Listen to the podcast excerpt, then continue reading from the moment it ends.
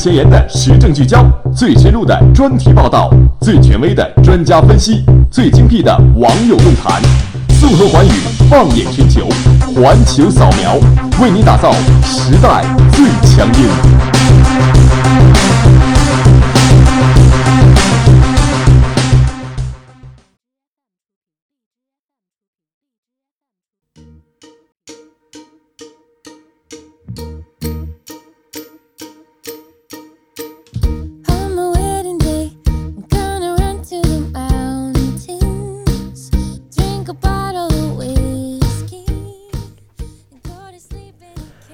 Hello，各位听众，每周日下午的十七点零五分，这里是环球扫描，我是主播老韩，我是主播王莹。那么今天的环球扫描呢，依旧分为四大板块，第一部分一句话新闻，带你吐槽国内国外的奇闻趣事；第二部分呢，要闻点击，讲述的是森友学员的呃案件再次发酵，安倍或者休妻自保问题究竟该如何探讨；第三个板块社会万象，为大家带来的是两个国内小新闻。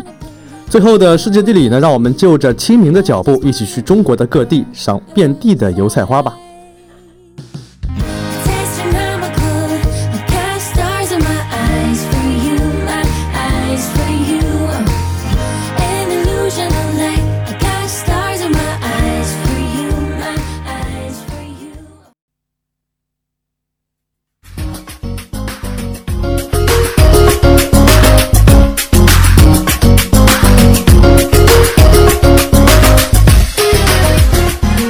好的，首先让我们进入今天的第一板块，一句话新闻。环球扫描，扫描环球，一句话新闻，让我们一起嗨翻全世界。窃贼上午作案，下午自投罗网，竟与失主同名同姓住同村。确认过眼神，我遇到同行的人。成都民警机智撩妹，救下轻生女孩。你在楼上看风景，有位民警在看你。六旬老人四年制成微缩版伏羲城，用了上万根筷子，四百多颗核桃。你大爷还是你大爷！韩国第一夫人金正淑当导游，邀请留越南留学生代表参观青瓦台。来，导游兼职了解一下。中国海军蛟龙突击队在行动中活捉三名海盗。我已经想好新电影的名字了，就叫《亚丁湾行动》或者是《战龙》吧。普京为冬残奥会获奖运动员单膝跪地，这大概就是高配版献上我的膝盖了吧？涉嫌贩卖人口唱东北玩泥巴的印度歌手入狱了。你在监狱玩泥巴，你在印度没有家。科学家霍金骨灰将安放在西敏寺，与牛顿、达尔文为邻。他应该是与星辰为邻吧？六旬大爷百万别墅用来养鸡鸭鹅。我和鸡鸭鹅之间还还差在一个大爷。叙利亚总统阿萨德自驾游上前线，对叙政府军官兵进行慰问。胜利属于叙利亚人民。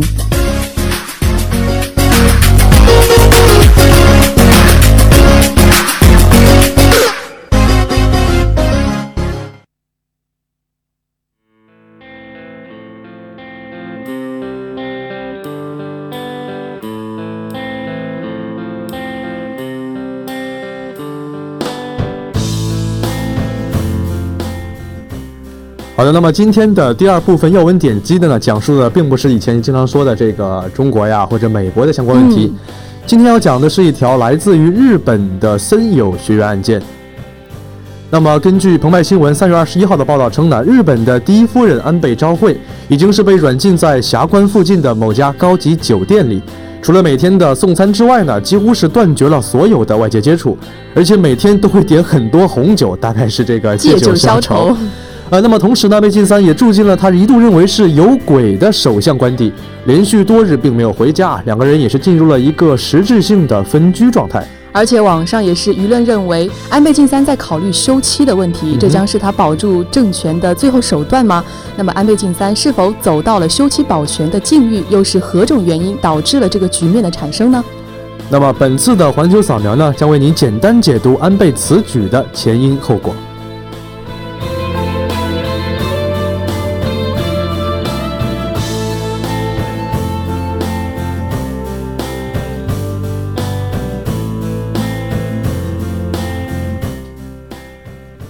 那么，既然说到这个森友学园事件的这个故事啊，所以想跟我介绍一下这个什么是森友学园案件呢？呃，其实森友学园呢，它就是一个位于大阪府的一个普通的幼儿园吧。那么近一段时间，呃，该学园下属幼儿园的负责人是将写有带着邪念的在日韩国人和支那人的歧视内容材料散发给了家长，所以说才引起了社会舆论的诸多批评。而且据我所知啊，这个学员其实不仅是有这一方面的争议啊，他在之前是以一个嗯非常非常低的价格拿下了这片国有土地来做这个幼儿园。对，而且不是说是这个。嗯，低一点两点啊，是低很多倍，十几倍，甚至是几十倍。嗯嗯，可以说是一个，而且最关键的是吧，这家学员的名誉的校长就是我们的首相夫人安倍昭惠。对。那么我们知道，作为一个幼儿园嘛，理应是传当一些嗯正能量啊，或者一些比较去促进孩子们身心健康的一些内容。嗯。那么去传播这种带有典型的这种种族歧视啊，或者一些攻击性色彩的这个内容。可以说，确实是体现出日本政府或者说他们这件事件体现的很多问题。嗯，而且尽管这个安倍昭惠他稍早前是辞去了这个校长名誉的职务，但是呢，此举并未促使在野党和媒体停止对安倍首相的问责。所以说，很多媒体也是在报道他的这个行动，就是安倍昭惠他到底是丈夫的代言人吗？还是说是？呃，他自己内部的一些问题呢？而且我们知道，像安倍昭惠，他之前一直是可以算是安倍晋三的一个铠甲武器。嗯，呃，你像不管是拉选票啊，或者是做相关外交，对，或者是做很多安倍晋三的一些发发言，嗯，都会带着他的妻子去进行一个公开场合。而且在我印象里呢，安倍晋三也曾经去公开发表过说，嗯，他的妻子就代表着他的很多想法和政见。嗯，但是近段时间，没错，尤其是这个曾有学员嘛，对。这个事情是矛头直指到了这个安倍昭惠的身上。嗯，那么目前我们现在不太清楚的是，究竟这件事情是安倍昭惠一个人的原因呢，还是说安倍晋三在背后有相关的影响？嗯，而且除此之外呢，像这个森友学园的理事长叫龙池泰典呢，是日本最大右翼组织日本会议的一个代表。那么说到日本会议的话，王爷有什么特别的了解或者介绍吗？其实日本会议它就是一个。呃，充满了右翼的这个倾向的一个组织吧，组织，对，它也非常保守，而且是一种呃军国主义的思想在里面。没错，比如说像像这个参拜靖国神社呀，这些就是发生在这个右翼组织里面是非常多的。而且我们知道，像右翼分子嘛，那么所谓什么是右翼呢？其实我个人理解就是一些嗯，在政见上啊，在想法上偏向于保守、偏向于往回看的这样的一种行为。那么，像森友学案件，可以说它只是一个导火索，嗯，只是一个直接原因，嗯。那么，在这件事情的本质之后呢，究竟是有一个什么样的本质影响，或者什么样的原因导致出现这样的一个问题？那么，在一段音乐过后呢，让我们来继续深入探讨一下，嗯。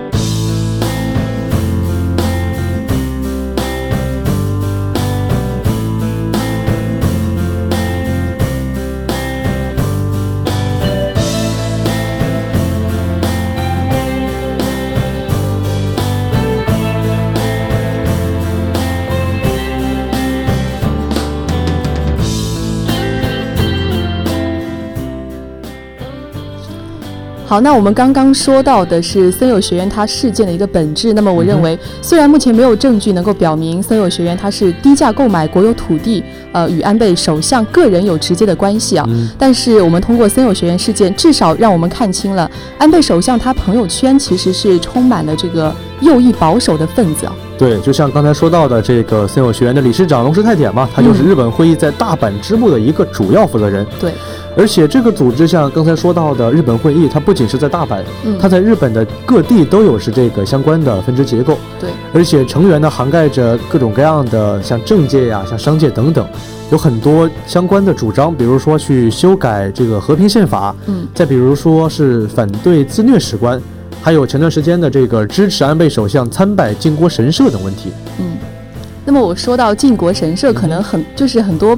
这个同学都非常的熟悉啊，因为可能在我们这个高中或者是初中的历史课上，我们的历史老师经常会提到这个问题。那么靖国神社呢，它其实就是一个，呃，以传统文化为借口吧，然后否认一些侵略战争啊，或者说是宣扬宣扬宣扬这个民族主义啊这些，然后它就是通过这样一些行为，呃，他在自己内部做，我觉得是正常的，但是如果他在国际上，呃，公开的话，就是很多的国家会对他。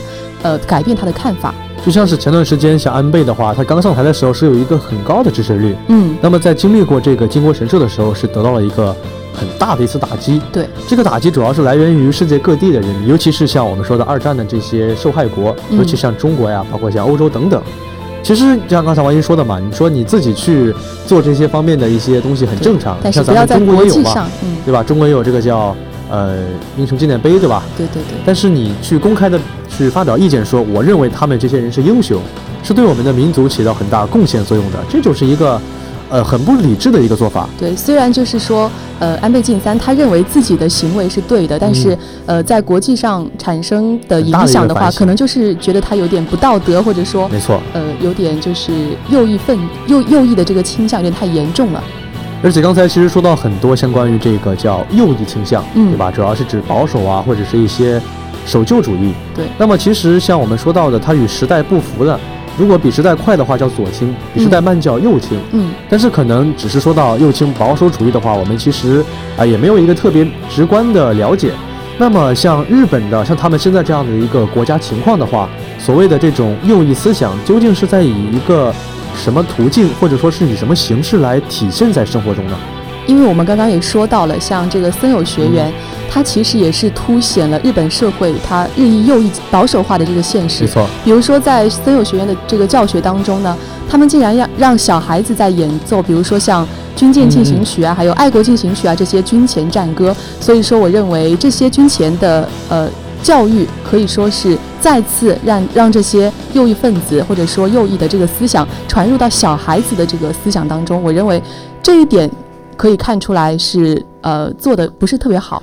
那这就是我觉得就是一个很明显的一个军国主义思想嘛。嗯你像这种军进进行曲啊、爱国进行曲这种东西，对，当然不会说让一个幼儿园小孩子去学这种东西。嗯。但是我觉得比较感到真正让人感到震惊或者问题很大的一点呢，并不是说，哎，只是森友学员的一个事情，嗯，只是我们不知道究竟像森友学员这样的一个教育方式呢，它究竟是偶然出现的一个呃个例呢？对，是个例呢，还是说在日本一直以来的教育呢就存在着这相关的一个倾向？那么我们这个其实目前为止的话，只看这条消息，其实并不是特别确定。嗯，但是可以肯定的一点是，像这种右倾的保守主义思潮，已经是从日本蔓延到了这个教育当中。没错。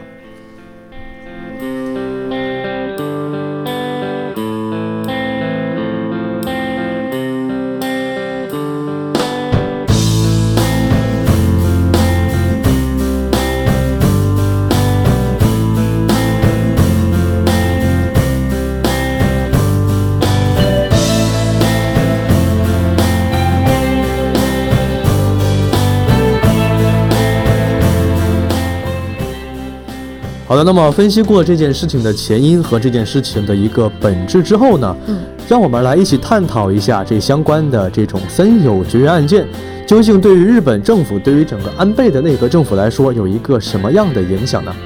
我觉得就是安倍晋三可能在这个事件当中，他在民意当中的支持率会下降，嗯哼，但是我认为这种民意压力也不足以使他下台，这倒是没错。就是他可以，他虽然说在这一方面没有做好嘛，但是他可以通过像发展外交啊，或者说是经济来提高人们的生活水平或者是生活质量，那么他又可以拉回自己的这样一个支持率或者是地位吧。而且我们知道，你像民意压力嘛，嗯，像这种事情的民意的话，一部分来自于国内，一部分来自于国际，嗯。其实国际上确实对安倍的很多做法有很多微词，但是这些东西其实对安倍的内阁政府其实没有一个特别大的举足是举呃举足轻重的一个作用吧。嗯，更多的还是国内的一些一些意见呀。但是我们知道，你说你作为一个老百姓的话，你更关心政府给给你一些什么东西呢？对，肯定是自己的利益，对啊，经济啊，生活等等。对，所以这方面的话，其实民意压力固然是有影响。但是并不足以对安倍造成一个实质性的影响或伤害。嗯，对。那么我们可以也可以看到啊，虽然说安倍晋三他以非常低的价格就是把这块土地买下，但是呃，它并不构成法律上的一些问题吧。而且最关键的是，安倍首相他是以一个哎捐赠的名义对去呃捐赠了一百万日元。嗯，我们知道，就像是我去投资一所学校，然后我给他多少多少钱，如果这所学校出现问题，其实理论上跟我是没有关系的，对吧？我只是作为一个爱心投资。嗯。所以，即便是安倍在这方面，确实是我们明我们大家都知道是这么一回事儿，嗯，但是没有这个相关的法律和这个要求，可以确定的说，这个问题是违法的。对，而且就是安倍他是来自于就是这个山口县的选区，而森友学学员呢，他却位于大阪府，所以说对他的这个政权应该是可以说没有任何影响吧。就是其实没有办法真正从这个法律层面对进行谴责呀、追责等等。嗯。或者说像刚才说到的民意啊，或者一些政治信誉会有一些大的影响和折扣，甚至会遭到很多道德层面的谴责。我们认为他不对，对，但是他辞不辞职呢？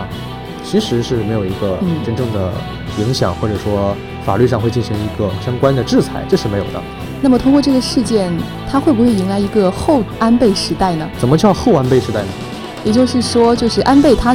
也在这个呃这个政权的统治里面，对，但是他可能他的地位就不会是最大的或者是最高的，呃，肯定会有影响吧，因为他毕竟是你像出现过这么多的争议问题嘛，嗯嗯，肯定对他的政治的信誉啊或者相关的支持率会有很大的大打折扣，嗯，但是像刚才说到的没有法律啊没有民意的这些东西，他也不至于说下台或者辞职，对，所以像刚才说的嘛，确实有可能迎来这样一个叫做后安倍时代的一个情况出现，嗯。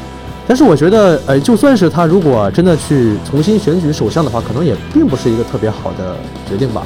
对，而且我们是日本宪法，它里面是说到，就是说首相他是从国会参众两议院两院的议员中推举产生的，那么他可能下一届首相仍然还是从自民党中产产生，所以说对对安倍的这个政权的话，可能会下降一点，但是他绝对不会下台，对吧？而且很可怕的是，你像，毕竟安倍是作为这个鹰派，也就是自民党的一个一个总的代表嘛。对。假如他真的去进行了辞职，嗯，然后下一任首相依旧是会从他们的鹰派中出现这样的一个人。对。可是安倍会不会对这个新上的首相，对他有相关的干涉，或者起到一个推波助澜的一个影响？我们其实并不知道。嗯。所以说，可能这种影子首相或者傀儡首相的身份呢，依然会在日本政坛继续施加其影响力。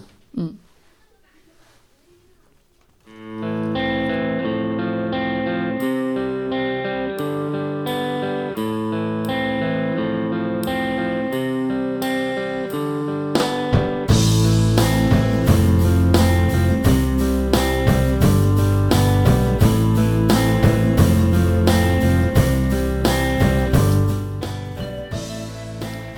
好，那本次的环球扫描呢，我们是分析了森友学院事件与安倍近段时间与其夫人分居的这个关系。我们应当看到的是森友学院背后的右倾保守化，或者说是战前军国主义的教育方式的回流。而且这种现象到底是在安倍在任时间的通过安倍昭惠出现的一个偶然特例呢？嗯，还是说日本从一战、二战一直到现在一直没有改变的这种军国主义，还有这种右倾想法？我们现在还是不知道的，也是没有办法判断，而且也是，其实说心里话，像咱们这样的话，也并不能够去改变呀，或者去呃造成什么样的帮助？对，所以说我们只是呼吁日日本政府能够。以史为鉴，或者说三思而后行吧，也算是为了世界的和平和进步去，嗯，多去考虑一下，多去共同发展，顺应一下全球化的潮流。嗯。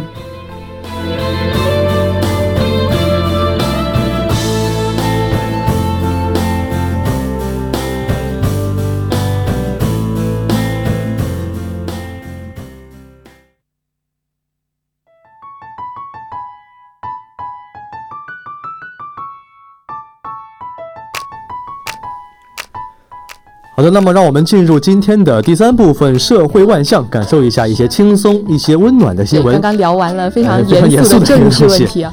那么，首先这第一条呢是浙江，嗯，在一个双目失明的老人，也是一群被抛弃的孩子，嗯，在这个浙江省的丽水市。是我的家乡哦。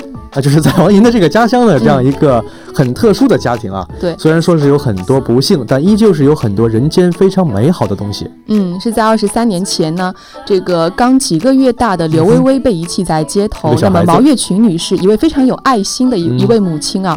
她虽然是处在人生的低谷，五十岁出头的丈夫是刚刚离世，那么自己的福利厂也倒闭了，而且两个女儿虽然已经成家，但是却先后下岗，生活也是非常的困难。非常是一个非常日子很过得很苦的这样的一个一个女士。但是她看到这个毛薇薇被遗弃在街头，还是毅然决然的把她收留了。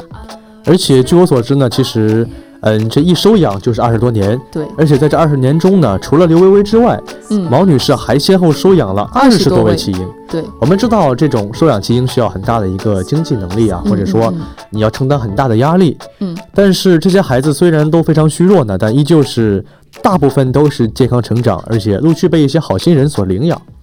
而且就是这些孩子，他可能长大之后呢，一定是不会忘记就是毛女士对他们的这个细心的照顾。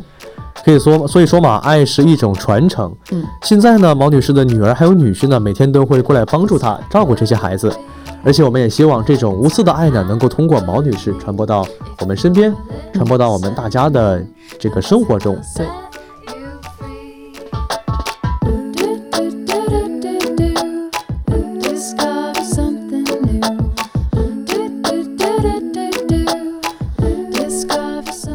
好，那我们的第二条新闻呢是浙大哈佛联手打造学术地图发布平台上线。十九号上午呢，由浙江大学社会科学研究院和哈佛和哈佛大学地理分析中心共建的学术地图发布平台是正式上线了。这也是我国第一个自主的综合性学术地图发布平台。你想知道明代戏曲家汤显祖一生到过哪些地方吗？想获悉家乡有多少人背过什么全宋文、全元文、全元诗等等吗？想知道很多关于世界地理、天文等相关的历史方面的知识吗？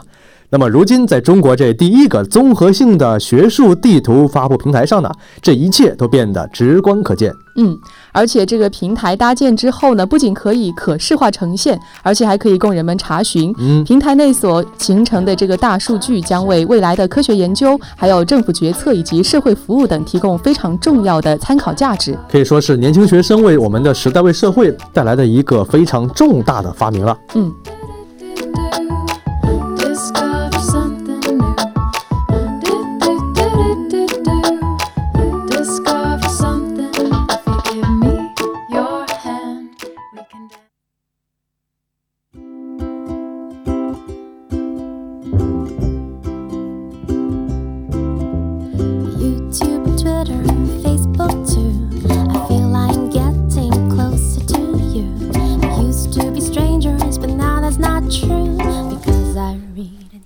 还说到今天已经是三月二十五日了，最近也是马上要到了这个一个节日，清明节。我以为你们说愚人节呢。那么清明节的话，也算是一个春天的时节吧。对，所以说我们知道会有很多赏花的这样的一个一个经历。嗯，那么像我们浙师大的这个叫樱花林啊，对，还有油菜花林。虽然我其实并没有去过吗？我们真的没去过，没有时间。真的有点遗憾，因为我上个星期就去过了，而且我在就是春暖花开嘛，然后也不会辜负这么好的天气。没错。那么我在去的这个过程当中呢，就看到了非常多的外界的社会人士来到我们学校，就是带着老人小孩，对。所以说嘛，今天的世界地理呢，让我们一起来看一看这些散落全国的菜花海吧。嗯。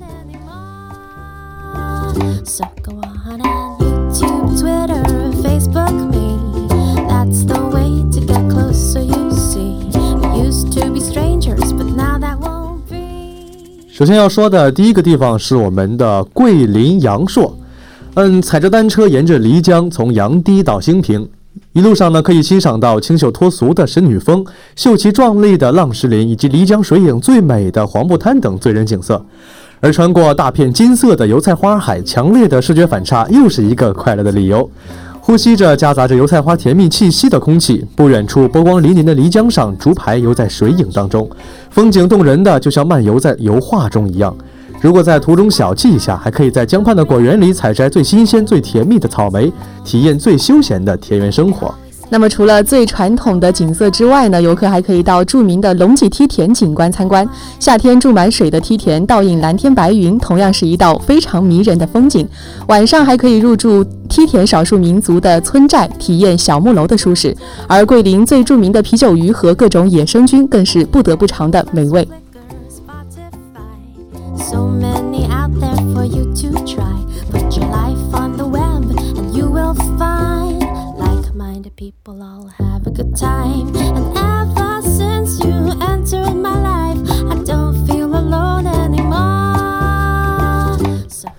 那么，其实除了这个桂林阳朔呢，贵州贵定的油菜花田也算是一个非常著名的一个景色。对，不知道王莹听没听说过叫金海雪山这种景色？就是一片是这个黄色，然后一片是白色吗？没错，你猜这个黄色，我们知道是这个油菜花嘛。那么白色呢？就是你猜是什么？白色？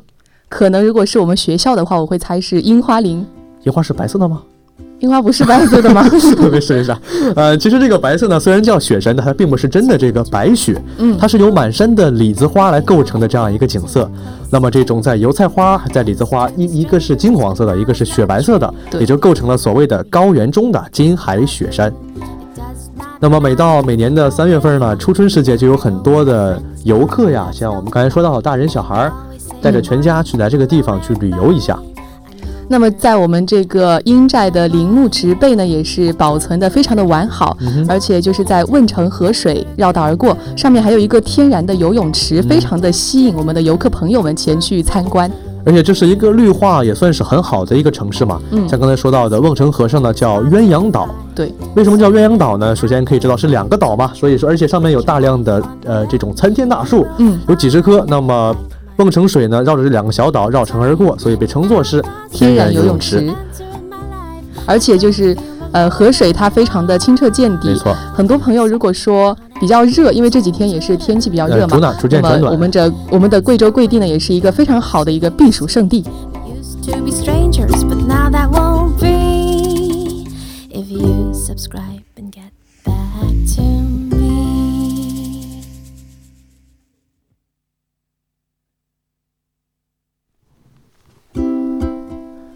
那么今天的最后一站呢，是我们的江苏兴化。嗯，但是江苏兴化其实跟刚才前面两个这种世外桃源的小岛呀，或者说这种完全由景色构成的地方还是不太一样的。嗯，像江苏兴化，它是在长三角的经济带北缘，而且建成已经是有哎两千三百多年的历史了，可以说是一个历史悠久的水乡明珠。而且这个新化千岛菜花呢，是位于新化市的冈固乡，以千岛样式形成的垛田景观是享誉全全国的。那么我我们也知道，像这个江西婺源可能也是差不多吧？对，它也是中国最美乡村之一，好像是。而且像这种垛田景观呢，其实像也就是在南方还有一些嘛，像我在这样北方人是没怎么见过大面积的这种垛田景观的。而且垛田的话，可能第一反应是这种呃劳作呀，或者农田呀等等，就是一些。水稻那种感觉，就是很难去联想到垛田中的这些呃满满漫山遍野的油菜花啊，去构成一片金黄色的花海，这种一望无际的感觉，其实也是令人非常的惊叹的。对，所以说在这个清明节前后，趁这个假期期间呢，我们的游客朋友都可以呃去这个油菜花田放松放松心情，也是一个非也是一种非常好的方式。而且也算是马上就要放假了嘛，希望大家能够去。多出去走走，不要老是宅在寝室里，多去看一下这种，嗯，不管是樱花还是油菜花，嗯，多去放松一下心情，也是缓解一下这种紧张的气氛。没错。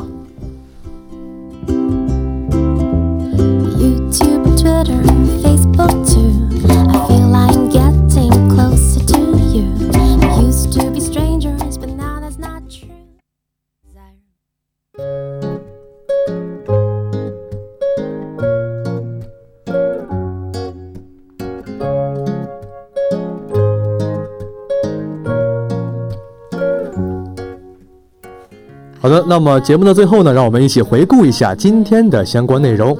首先是第一板块，一句话新闻，带你吐槽国内国外的奇闻趣事。第二个板块呢，带你重点解读森友学员事件再次发酵，一个幼儿园呢，究竟使得安倍政府发生怎样的一个影响？那么安倍晋三的内阁政府呢，又该将去何去何从？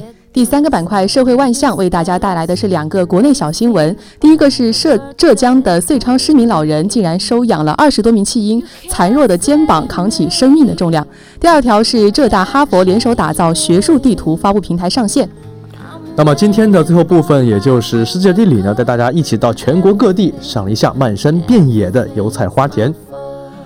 好的，那么今天的环球扫描呢，就为大家播送到这里。我是主播老韩，我是主播王莹，我们下周再见，拜拜。